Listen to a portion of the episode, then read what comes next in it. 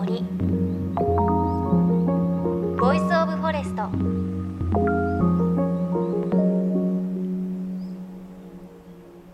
おはようございます。高橋真理恵です。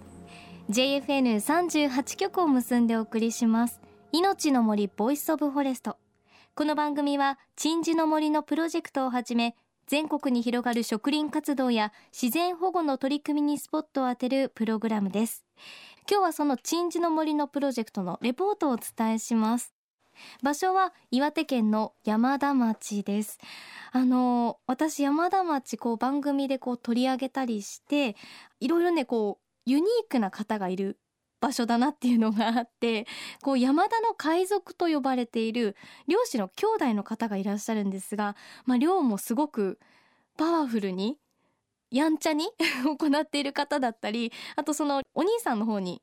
電話をつないだことがあったんですが電話のあのプルプルプルプルっていう呼び出し音が映画トラック野郎の一番星ブルースが唐突に流れてきてはいはいって出てきたのがすごく印象的だったり本当にこうなんかなんかユニークな方がいらっしゃるなっていう印象とあとは山田で採れたホタテとか海の幸もいただいていて美味しいものがいっぱい取れる場所っていうイメージがあったんですが初めて行ってきました。あの山田湾っていう湾があるんですがそのね行った日は夏日で本当にね青空の中だったんですが海キラッキラでとっても綺麗な場所でした。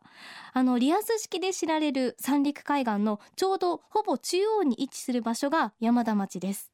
2011年の東日本大震災で大きな被害を受けたこの地域で行われた命を守る森づくり植樹祭の様子をお伝えします。いのちの森 Voice of Forest。今日も最後までお付き合いください。ちょうど自分家があったのはすぐそこだったんで小さい子供たちがこれから津波に遭わないように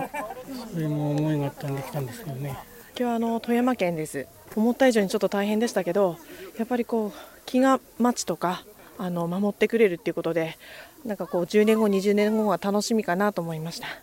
ここはですねもともと住宅街が津波で流されてあの家の基礎しか残ってないような状態だったんです。それを整備して公園にしてで景観がこの通り殺風景なんで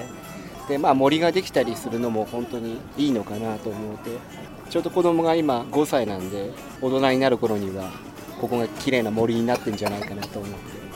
楽しみです。いのちの森 Voice of Forest高橋真理恵がお送りしています。今朝は8月末に岩手県山田町で行われた命を守る森づくり植樹祭の模様をお伝えしていきます。津波から命を守る森をみんなの力で育てようと始まったこの取り組み東北各地で植樹イベントが行われて各地域で市民運動として根付きつつあります。で今回植樹が行われた山田町田野浜地区は東日本大震災の津波で住宅の7割が大きな被害を受けた土地で食事は被害を受けた区域を利用した防災緑地公園で行われました。地元の方をはじめ本当にたくさんの参加者と一緒に食事をされていた山田町の佐藤真一町長のお話です。子どもたちが大人になる頃にはここが立派な森になるということで、どんな森になってほしいなって町長思われますやっぱりその災害をね風化させないようにということがいつも言われるんですがこの成長とともにね風化することをなくすと。そういう効果があるんじゃないでしょうか。これが大きく一つ1年1年経つごとにこういうところに水が来てここにそういう思いでえー、食事をしたんだなというところまさしこれが震災の伝承につながるんじゃないでしょうか。すごかったんだもん津波の時には。この世はもう10メーター10何メーターの津波がドーンと来てねもう逃げる術もなかったという。これ住民のねその1割がねこの田浜地区はね亡くなったという山田の中でも一番罹災率が大きなとこですそこにこういうふうにみんなが来てねこれから何十年も息づく木をね植樹するっていうのはねやっぱり、うんまあ、鎮魂という意味にもね、まあ、つながってくることなんじゃないかな私はそう思うな。山田の復興っていうのは町長から見たらどのように映ってますか？都庁はね駅を中心としたまちづくりをするというところを心がけております。来年の春には山田線もね復活するということですそれも楽しみ三鉄がねはい。これ3月の23日にみんなで支える三陸鉄道とそういう地元の足になるようなね鉄道になるように今努力をしているところです町の中心には駅があってそして沿岸部に来るとみんなで作った森があるってうんうんうん。ちょっと魅力的な町になりそうですね。あの山田町にはねあの桜を824本6年間に分けて、えー植樹したんですよ、えー犠牲者の数の分ね。その桜のも,、うん、もう何年かすればしっかりとした桜のお花をつけるでしょう。と同時にこちらの方もしっかりとした森になれば考えひとしおですね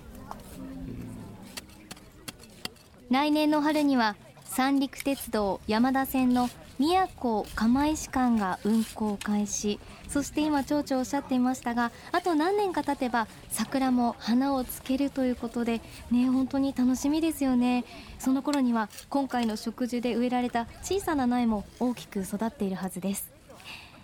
さあそんな山田町の植樹300人の参加者の手で3000本の苗木が植えられたんですが具体的にどんな木が植えられたんでしょうか？このプロジェクトで植樹指導をされている東京農業大学の西野文隆さんに伺いました。いや山田町でのはい。初めて、まあ岩手県で初めての植樹でしたよねね。今日はね、はい。いかがでした？あのこの場所に適した樹種を毎回あのふるさとの木をですね植樹をしているんですけどもタブの木が常緑樹でいうと一番の多分主役になりますね。で特にこの山田町は北限地域にもうあの近いんですけども周りを見てみるとあちょうどあそこですね。こう海からもうほとんど5メーター10メーターぐらいの近さですかね。あの木が実はタブの木なんですよね。で津波で実際に浸水して津波をかぶってはいるんですけどもきちっと芽吹いてですね今どんどんどんどんまた次の世代を作ろうというふうにして生き生きしてますね。で他にも新しい樹種としてはあのケヤキとかですねあとエゾイタヤとかえそういう落葉樹が、えー今回入っています。ここはじゃあ冬になると葉っぱが落ちるそう木もいる、はい。へえあのやっぱりあのこの北に来れば来るほどですね冬の景色っていうのは常に緑っていうよりはやっぱり落葉樹が多いっていうのが植生としてもありますね。はい、で落とす意味としては、えっと、いろんな意味があると思います。もう種類によって落としやすい種類もあれば例えば北の方に行けば行くほどその寒いのでその寒いのを耐えるためにもう先に落としちゃって栄養を次の春に生かすためにとかっていう戦略もあったりしますしその辺りはもう奥が深すぎてなかなか一言では語れない感じかもしれないですね。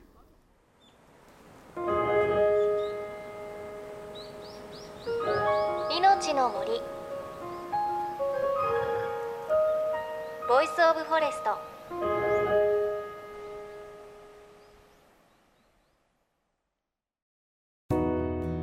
JFN38 局では東日本大震災で被災した沿岸部に津波から命を守る森の防潮堤を作る鎮守の森のプロジェクトを支援する募金を受け付けています。この命を守る森づくりに取り組んでいる AIG 損保は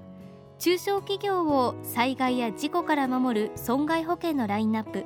ビジネスガードを法人会会員企業の皆様に提供しています。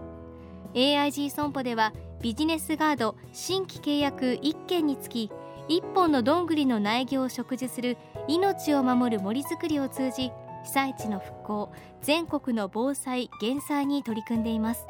詳しくは番組ウェブサイトをご覧ください。宮古ヤクルト販売株式会社の代表取締役社長の寺崎勉と申します、えー震災の時はですねうちはちょうど八戸から釜石ということなので、えー、全てのエリアがあの津波の被害を受けまして社員1人と販売員が2人亡くなっておりますし山田ここにセンターがあのあるんですけれどもこのセンターはちょうど半分くらい水が入ったんですが隣の大槌という町のところは全流されてしまってセンターごと、えーそうですね。7年前は、えー仕事が3ヶ月ほどできなくなりましたね。であの今回の植樹祭ですが、どのような思いでこう参加しようと思われたんですか？えー、実はあの今年岩手県で初めて北海道とフェリーがつながったんですよね。あの宮古室蘭フェリーっていうのが6月に就航しましたで来年は三陸鉄道というのが八戸から大船渡まで一貫して鉄道が開通します。それから高速道路が仙台までの高速道路が再来年開通するんですね。でいろんなものがどんどんあの開通して地域は発展していくんですけれども、えー、それから木もどんどん成長します。でも逆に人間が止まってるところがあるんですよね。私どもの地域というのは。気持ちが前に進まない人がたくさんいるのでこういう木を植えて木の成長っていうのは自分たちを励ますようなプロジェクトだと思うので木に負けないように成長したいと思って、えー、すごく今日希望をもらってます。花坂るいです。で12歳です。で中学校1年生です。中学校1年生。早野凛香です。あ、凛香ちゃん？9歳。え、木植えた？植えます。どうだった？なんか防波堤とか震災の時にこうやって来てたから少しは防潮林でなんか津波が止めれるっていうかこれでちゃんと町が守れるんだったらちゃんとっていうか守れるから、えっと、またやってなんか亡くなる人を少しでも減らしたい。公益社団法人宮古法人会事務局長の稲川光夫と言います。一応あそこ私のいるところは船越の湾台地区っていうとこ。ろ湾台地区は津波の影響は？えっとね私の家から下の方は流されまあ、あと私のところでは親戚が1人亡くなりましていまあ、未だに見つかってない人が1人いますけど。なんかね思い出すと、そうですね。でもそう考えるとさっき子どもたちに聞いても自分記憶はないけどやっぱり亡くなった人の命を思うともう今度会った時は亡くならないでほしいって思いで、ね、この森を作るって子どもたちも言ってたのでこの森があることでそういう思いって伝えることを忘れないでいられることってできそうですよね。そうですね。やはり助かった人たちのそれは責務っていうか後世に伝えていく、まあ、それはあの先の,、ね、あの戦争と一緒でだんだん経験者がいなくなってくるに従って、まあ、風化するっていう言い方になっちゃうんでしょうけどねこういった戦争とかこういった津波の被害についてはやっぱり後世に伝えていくのが生き残った人たちの責任かと思います。命の森 Voice of Forest 8月25日に岩手県山田町で行われた命を守る森づくり植樹祭の模様をお伝えしました。この日山田町本当に暑くてずっとお日様が出ててみんなね汗だくになりながら食事をしていました。町長の話にもありましたが本当に田の浜地区は、まあ、多くの被害があった場所だったんですがそこにこうみんなで木を植えて今度は命を守る場所でありそしてこう人々の大きい森になった時に憩いの場所になるということをみんなでしていくのは本当になんかこう意味のあることだなって毎回思うんですよね。まあいろいろなことが風化していくのはしょうがないんですがその中でもちゃんと伝えるべきものは伝えていけるしっかり伝えていけるそんな活動だなというふうに思います。あとは純粋に初めて会う人たちと土をいじったりこう協力をしながら木を植えていくことすっごく楽しいです。この日地元のお母さんたちが漁師汁とかイカの丸焼きとかも提供してくださって地元の方ともね交流ができるのでちょっとこうお祭り感覚そんなところもあります。でここの山田町は3年かけて食事をするということなので来年も行われると思いますのでよかったらチェックしてみてください。で近いうちで言うと11月4日に福島県の南相馬で年内最後の食事祭が行われます。あの近日中に鎮守の森のプロジェクトのサイトで詳細アップされるということなのでよかったらチェックしてみてください。そして番組ではあなたの身近な森についてメッセージお待ちしています。メッセージは番組ウェブサイトからお寄せください。命の森 Voice of Forest。お相手は高橋万里恵でした。この番組は AIG 損保の協力でお送りしました。命の森。の木の森。ボイスオブフォレスト。